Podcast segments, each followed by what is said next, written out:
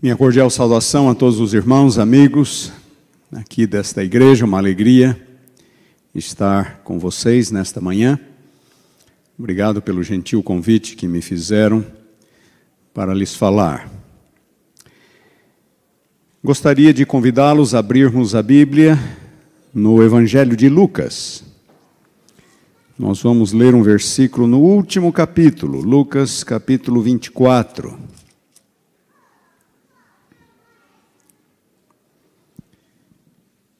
Lucas capítulo 24, versículo 21. Lemos assim: Ora, nós esperávamos que fosse ele quem havia de redimir a Israel. Mas depois de tudo isto, já é este o terceiro dia desde que tais coisas sucederam. Nós esperávamos. Esta frase parece ser um reflexo perfeito dos dias em que nós vivemos. Vivemos uma época de esperanças frustradas.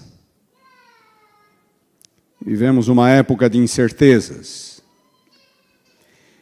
Há um sentimento de temor, de frustração no ar.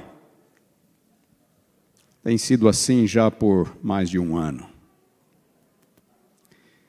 As primeiras notícias deste vírus miserável, lá por janeiro do ano passado, poucos ainda sabiam da real gravidade, ou o que fazer para se proteger, ou como seria. No mês de março, já muitos países entrando em confinamento, alguns mais rígidos, outros menos. Eu moro nos Estados Unidos.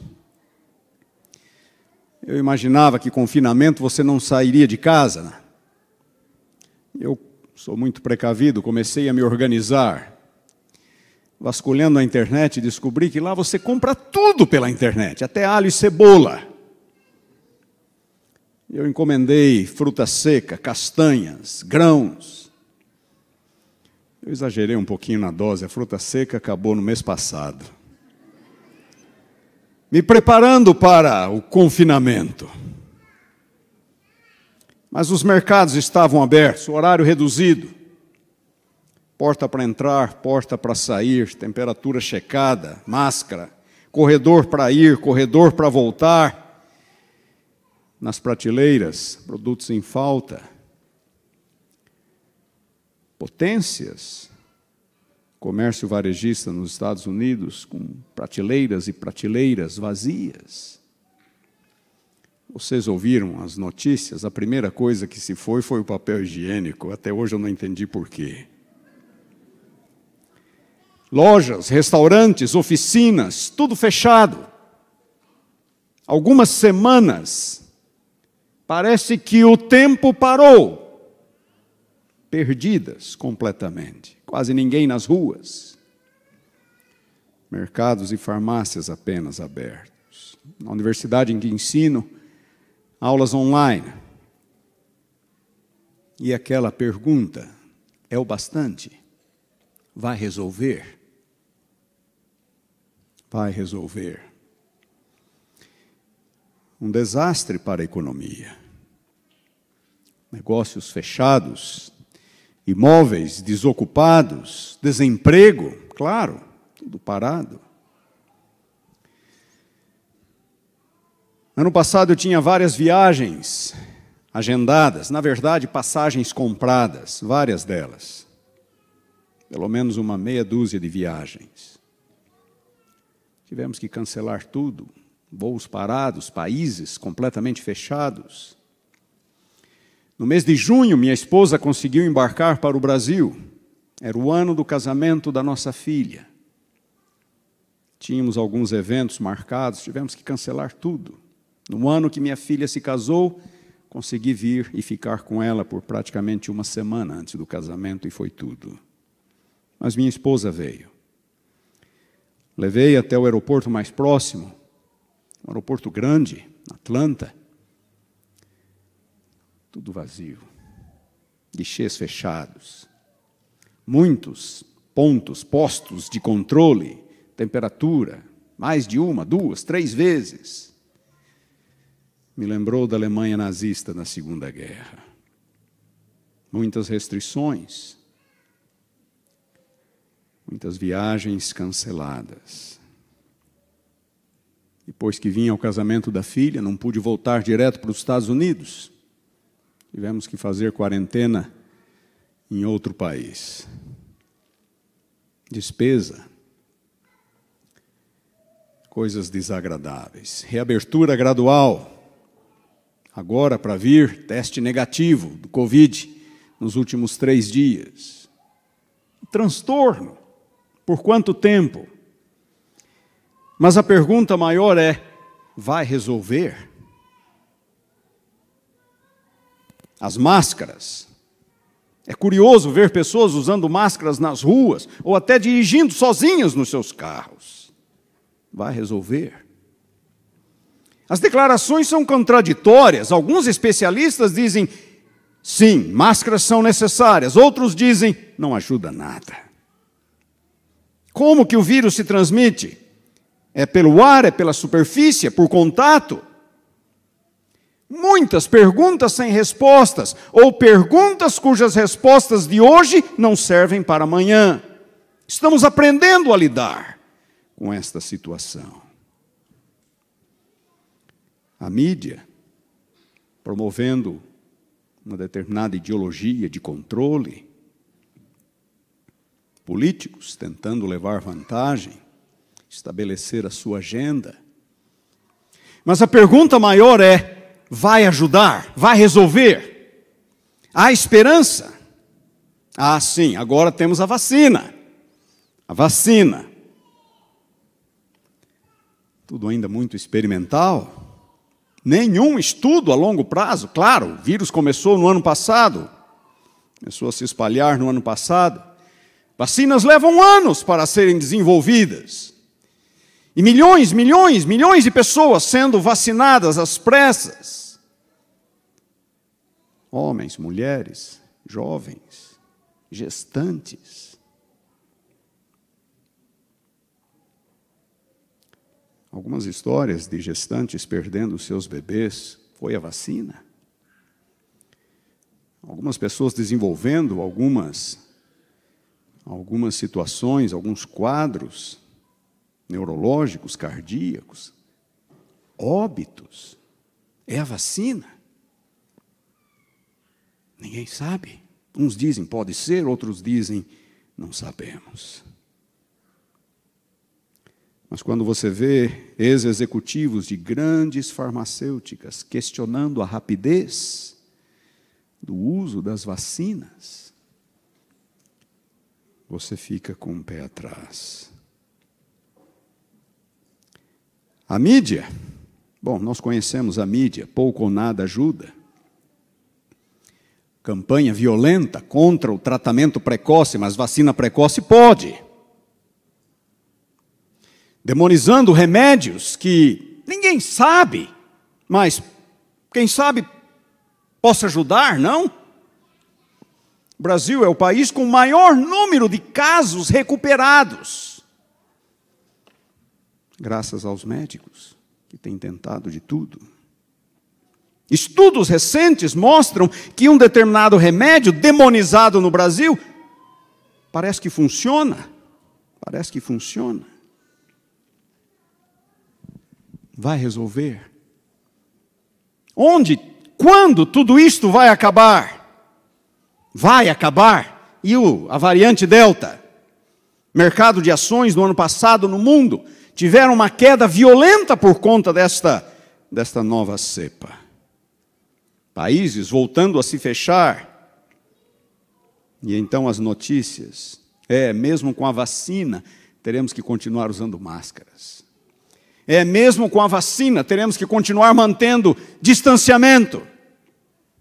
E não sabemos, na verdade, por quanto tempo. Não sabemos onde tudo isto vai terminar. E esta, prezados, é exatamente a má notícia. Ninguém realmente sabe quando e como tudo vai terminar.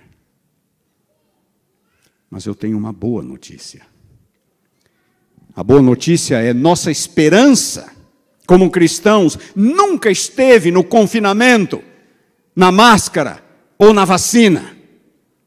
A nossa esperança sempre esteve em Deus e em seu plano soberano.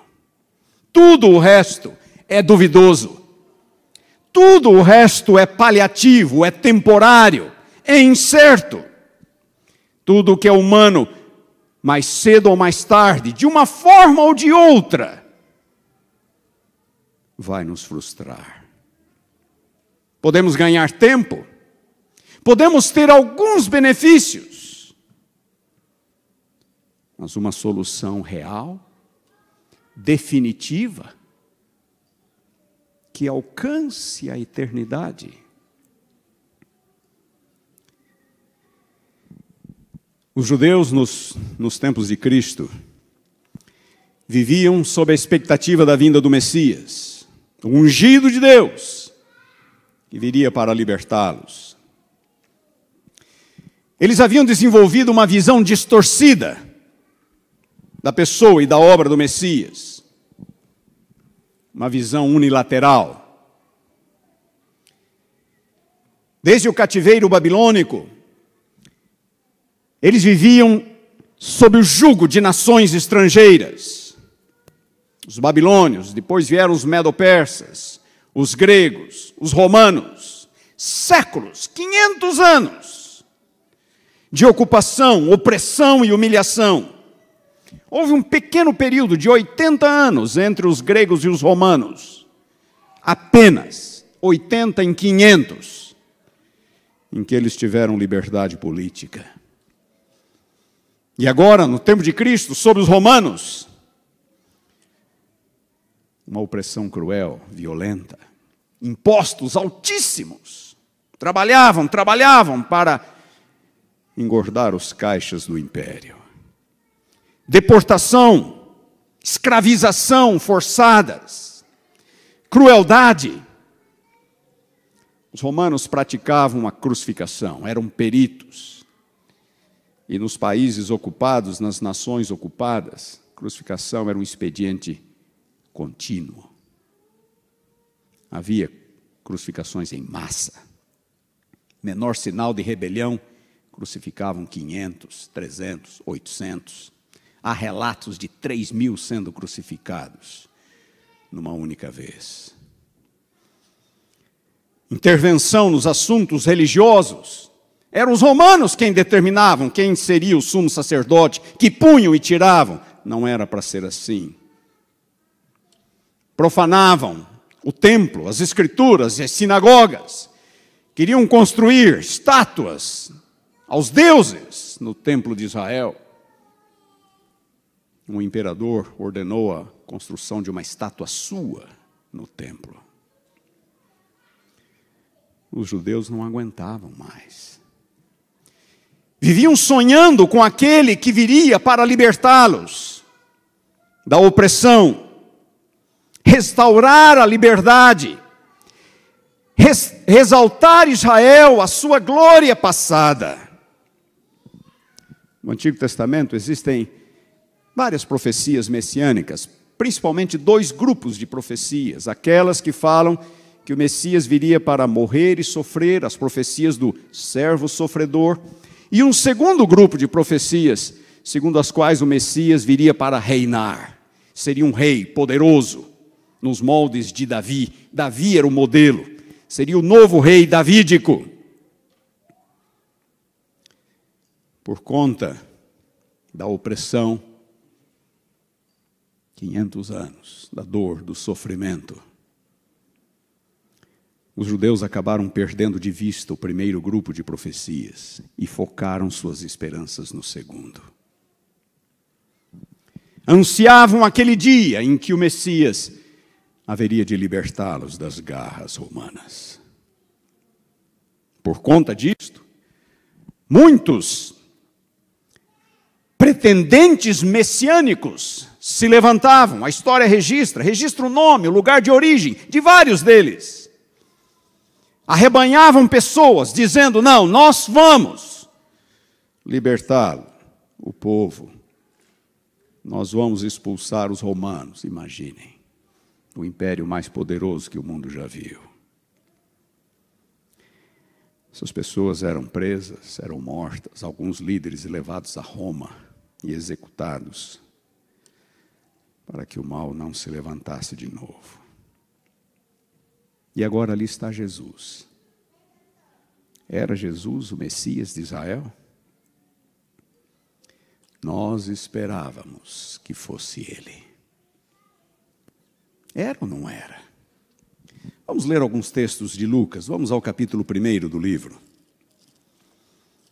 Lucas capítulo 1.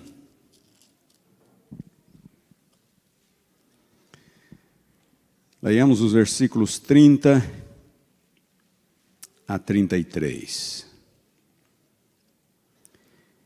Esta é parte do anúncio do anjo Gabriel a Maria. Versículo 30: Mas o anjo lhe disse: Maria, não temas, porque achaste graça diante de Deus, eis que conceberás e darás à luz a um filho a quem chamarás pelo nome Jesus. Jesus significa libertador, salvador. Este será grande, será chamado Filho do Altíssimo. Deus, o Senhor, lhe dará o trono de Davi, seu pai. E ele reinará para sempre sobre a casa de Jacó, e o seu reinado não terá fim. Salvador, libertador, grande, ocupará o trono de Davi reinará sobre a casa de Jacó, e o seu reinado não terá fim. Capítulo 2, Lucas 2, versículos 10 e 11. Os anjos aos pastores, na noite em que Jesus nasceu, nas colinas de Belém. O anjo, porém, lhes disse: Não temais, eis que vos trago boa nova de grande alegria, que o será para todo o povo. É que hoje vos nasceu na cidade de Davi o Salvador, o Libertador, que é Cristo, o Messias, o Senhor. No mesmo capítulo 2, versículos 28 a 32. 28 a 32, quando José e Maria vieram trazer Jesus para apresentá-lo no templo, eles se encontraram com um idoso profeta, Simeão. Versículo 28: Simeão o tomou nos braços e louvou a Deus, dizendo: Agora, Senhor, podes despedir em paz o teu servo segundo a tua palavra, porque os meus olhos já viram a tua salvação, a qual preparaste diante de todos os povos, luz para a revelação aos gentios e para a glória do teu povo, Israel. Todos esses versículos que acabamos de ler podem ou poderiam ser interpretados à luz daquele segundo grupo de profecias de que lhes falei, de que o Messias viria para libertar Israel, para reinar, para restaurar a monarquia davídica. Quando olhamos para o ministério de Jesus, seus milagres, como ele curava pessoas. Capítulo 6 de João, a multiplicação dos pães, sei se lembram da história. Milhares de pessoas alimentadas, ao final delas, ao final do milagre, o que, que as pessoas queriam fazer? Coroá-lo rei.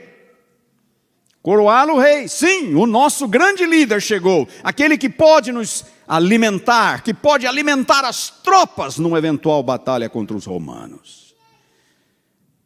Jesus preenchia os requisitos.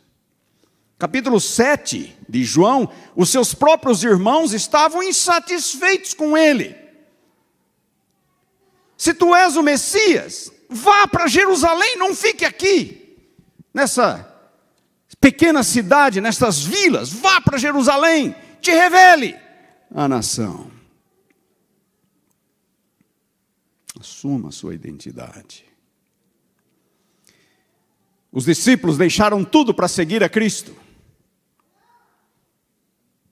Eles acreditavam que ele era o Messias.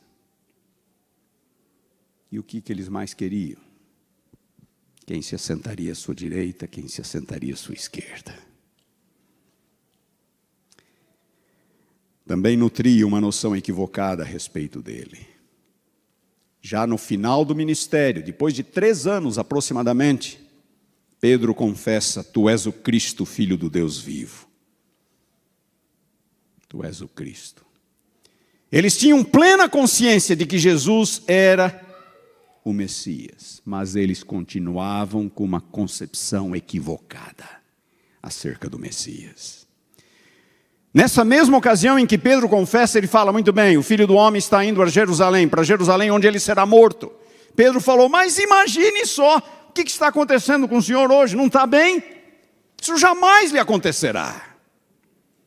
Várias vezes Jesus tentou explicar sua verdadeira missão, mas eles estavam cegados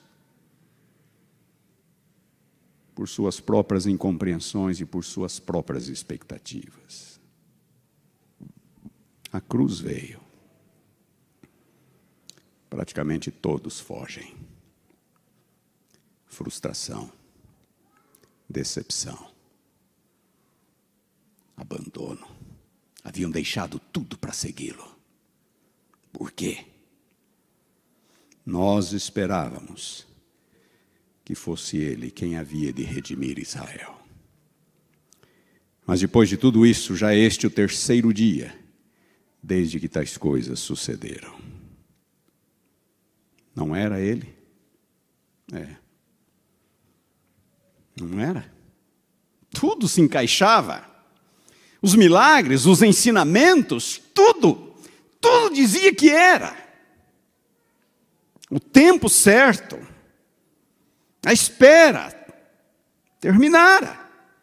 Os romanos serão expulsos e Israel será livre outra vez, mas não Olhe para a cruz, não era ele. Esperança frustrada. Para os discípulos, tudo não passara de um grave erro. Queridos, quantas vezes nós mesmos não nos sentimos assim? Quantas vezes esperamos uma coisa e não a encontramos, ou encontramos outra. Buscamos uma saída, mas não a achamos, ou encontramos mais problemas, mais dificuldades. Não vemos a luz no fundo do túnel, sequer, por vezes, o próprio túnel. Cansados de lutar e de esperar por algo, por uma solução, por dias melhores damos lugar à frustração e nos entregamos ao desânimo. Às vezes, à própria descrença. Porque eu? Onde Deus está? Não se importa Deus comigo? Certamente está ocupado demais com este vasto universo. Vocês têm acompanhado as notícias? no meio de tanta miséria, estamos indo para Marte. Vocês têm acompanhado? A Lua já ficou para trás. Marte é o próximo destino. Me lembro da minha infância naqueles filmes da sessão da tarde sobre a invasão dos marcianos. As coisas viraram agora. São os terráqueos que vão invadir Marte. Os marcianos que se preparem. Que conquista. Conquistar Marte. O que é Marte? A luz da vastidão do universo. O que é Marte? Marte não é nada. Mesmo que se conquistássemos o sistema solar, ainda sequer mal tocaríamos na casca do universo.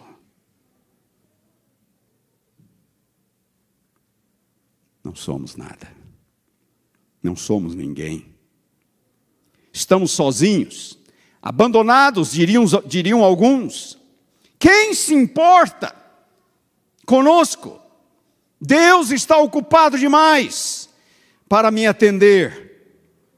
Tenho clamado, mas ele não responde. Tenho buscado, mas tudo continua igual, se não pior.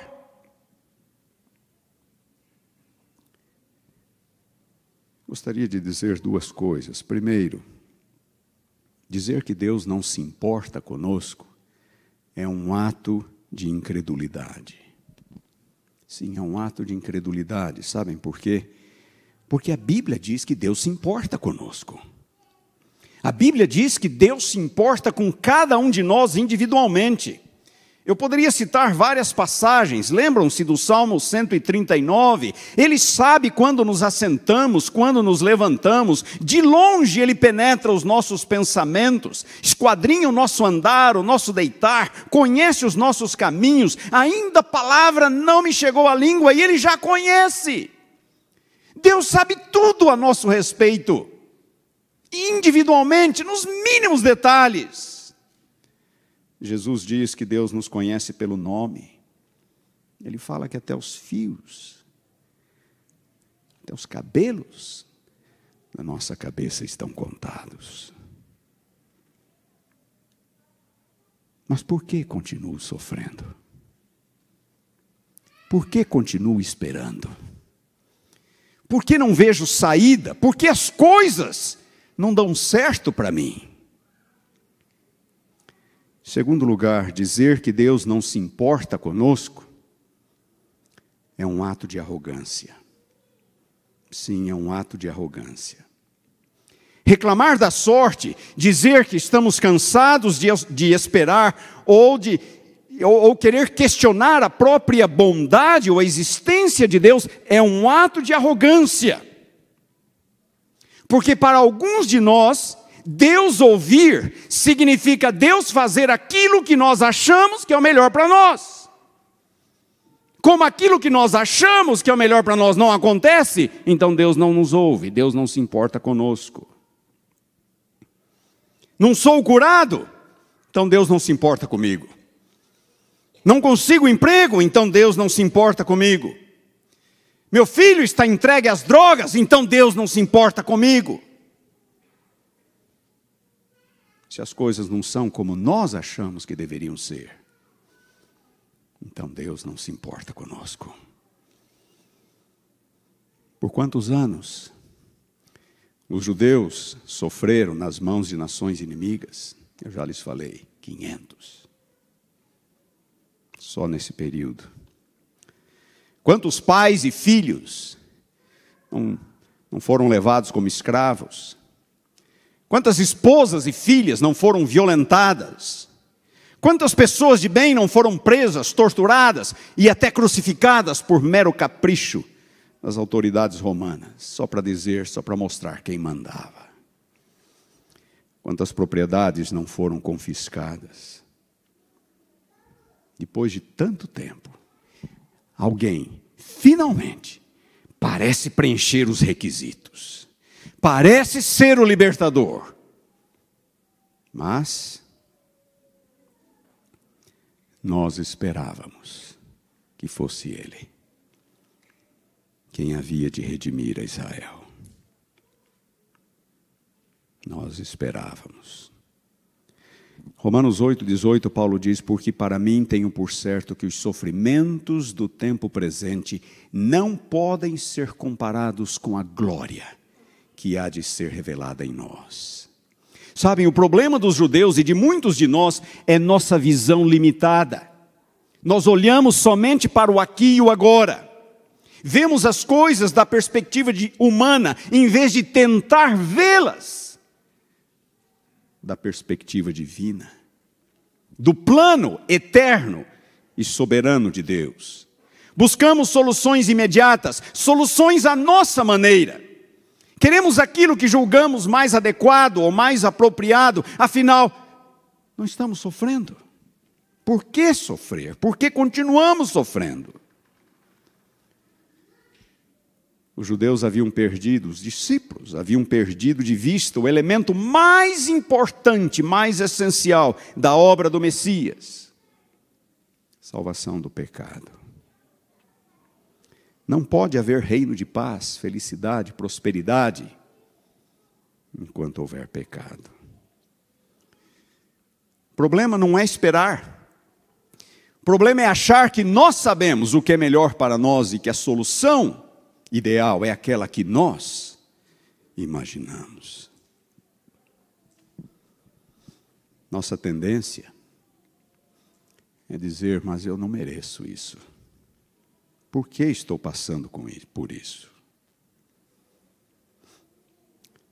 Aqui é importante fazer uma pausa. Eu não mereço isso. O que é que nós realmente merecemos? A Bíblia diz que o salário do pecado é? O que é que nós realmente merecemos? No dia em que dele comeres, certamente morrereis. A alma que pecar, esta morrerá. Então por que ainda estamos aqui? Sabem por que nós estamos aqui? Jeremias diz: as misericórdias do Senhor são a causa de não sermos consumidos, porque as suas misericórdias não têm fim, se renovam cada manhã.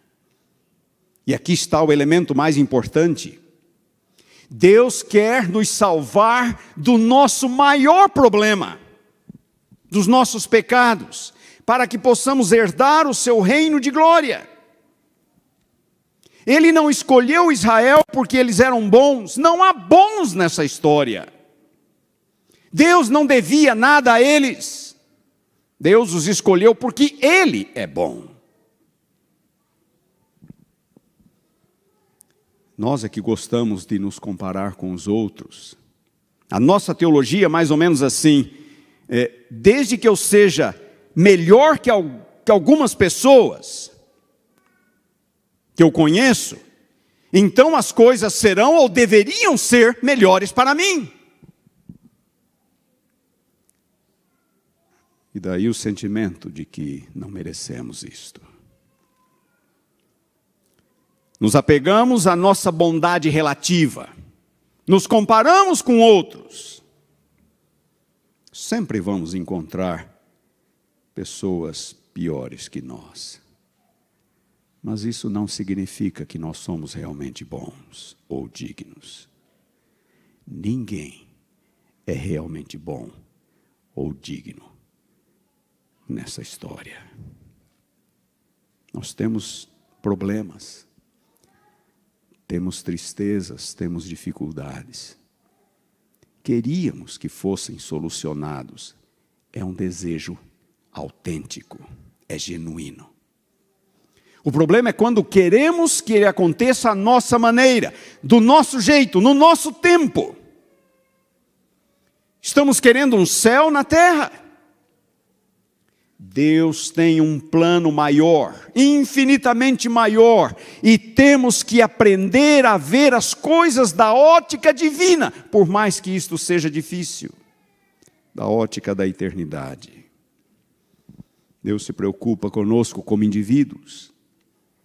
Mas ele não olha apenas para o momento, por pior, por pior que seja. Ele vê as coisas de uma perspectiva mais ampla. Uma perspectiva cuja real dimensão nós ignoramos, desconhecemos, sequer somos capazes de imaginar.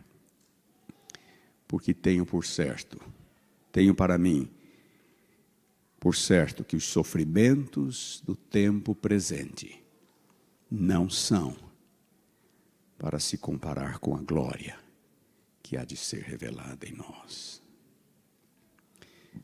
Eu sei, isso não torna o nosso fardo mais leve, ou a nossa dor menor, mas isso deveria nos dar uma razão a mais para continuarmos crendo em Deus e na sua divina providência. Isso também pode não responder a todas as nossas perguntas e perplexidades, a todos os nossos porquês. mas deveria nos dar uma razão a mais para permanecermos fiéis. A fé não diminui o tamanho da dor. A fé não diminui o tamanho do sofrimento. Mas a fé muda a nossa atitude face ao problema. Jó, ainda que ele me mate, eu nele esperarei. Abacuque, ainda que a figueira não floresça, nem haja fruto na vide, o produto da oliveira minta e os campos não produzam mantimento, ainda que as ovelhas sejam arrebatadas do aprisco e nos currais não haja gado, eu, todavia, me alegro no Senhor, exulto no Deus da minha salvação. A fé pode não diminuir o tamanho dos problemas, mas a fé muda nossa atitude em relação a eles. Nos permite ver as coisas da perspectiva da eternidade. E como Paulo e Silas, na prisão em Filipos, torturados, amarrados a um tronco, vamos louvar, mesmo à meia-noite. Por quê? porque Deus se preocupa conosco e está realizando o seu plano soberano em nossa vida e por nós. Os discípulos, ao verem a cruz de Jesus de longe, imaginaram ser o fim das esperanças de Israel. Justo a cruz. O final não poderia ser pior somente escravos, prisioneiros de guerra, indigentes, é que os romanos submetiam à crucificação. A crucificação não era tanto um método de execução, era um método de tortura, era para fazer a pessoa sofrer. A morte era lenta, terrivelmente lenta e cruel. Vergonha acima de todas as outras. Os romanos crucificavam as pessoas ao longo das estradas para que todos vissem.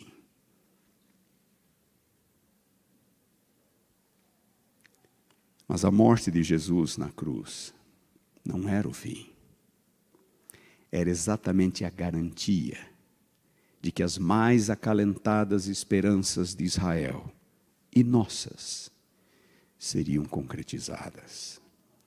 A cruz, que era um símbolo de humilhação, de vergonha e dor, torna-se um símbolo de vitória, um símbolo de paz, um símbolo de esperança.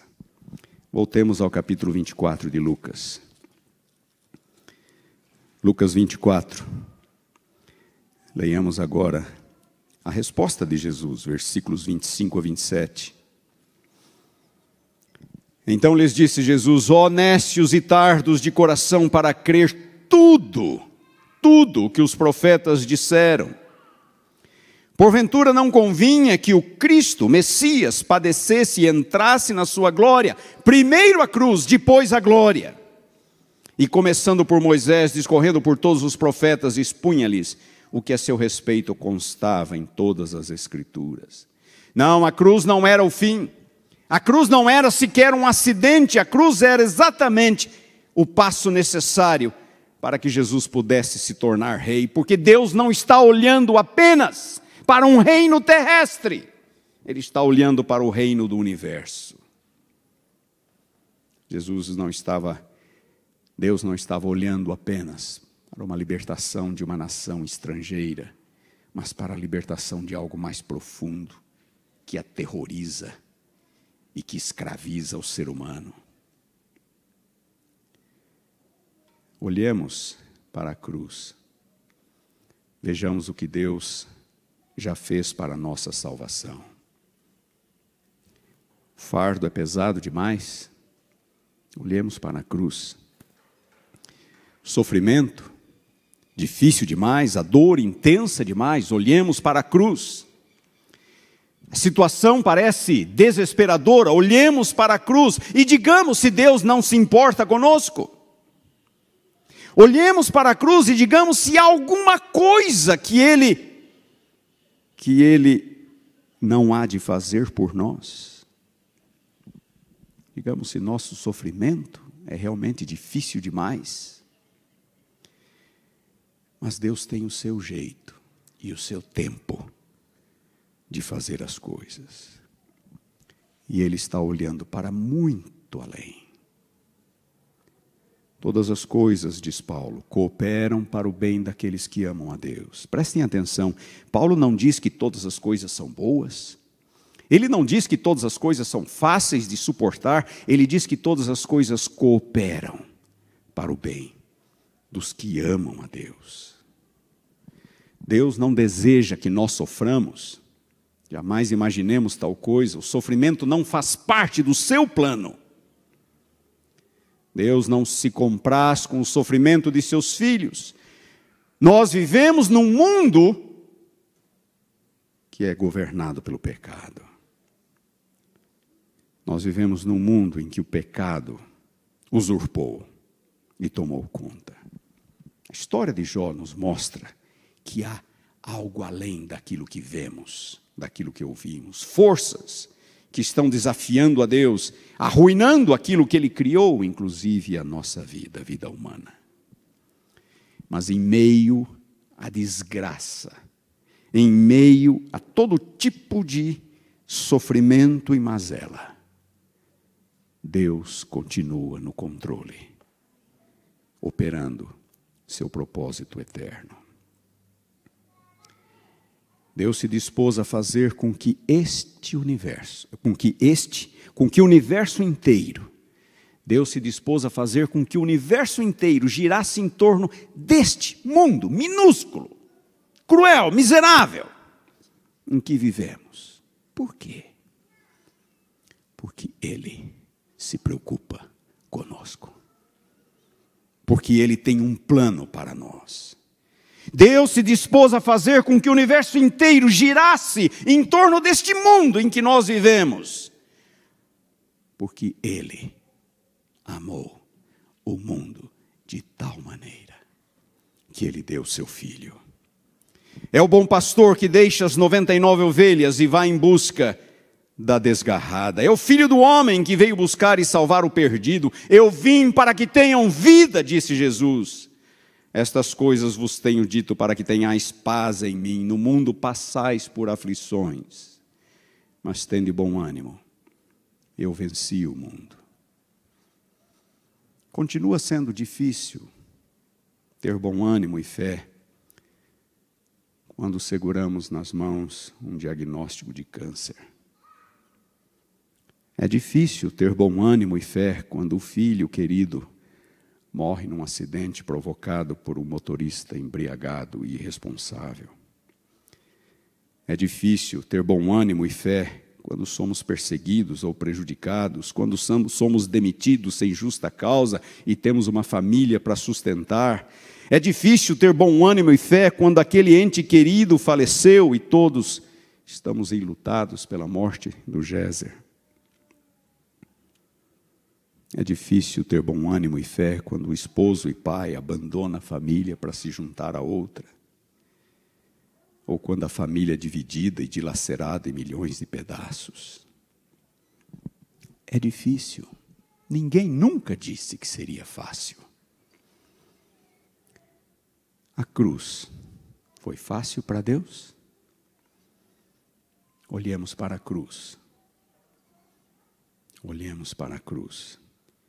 Olhemos para a vida da perspectiva divina e nós vamos ver que Deus tem um plano maior. A cruz poderá não nos dar todas as respostas, mas ela nos dá uma razão poderosa para continuarmos com fé, não importa o que aconteça. Ó nécios e tardos de coração para crer tudo que os profetas disseram.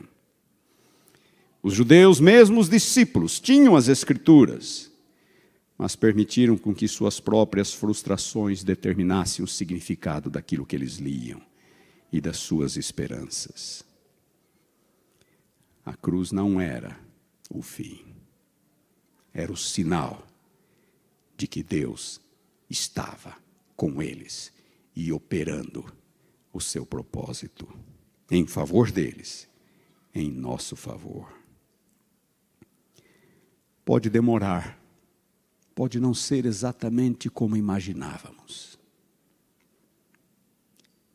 mas a cruz é a garantia de que Deus está no controle. E para concluir, eu quero convidar a ler, comigo 2 Pedro, segunda epístola de Pedro. Segunda epístola de Pedro, capítulo 3, versículo 9.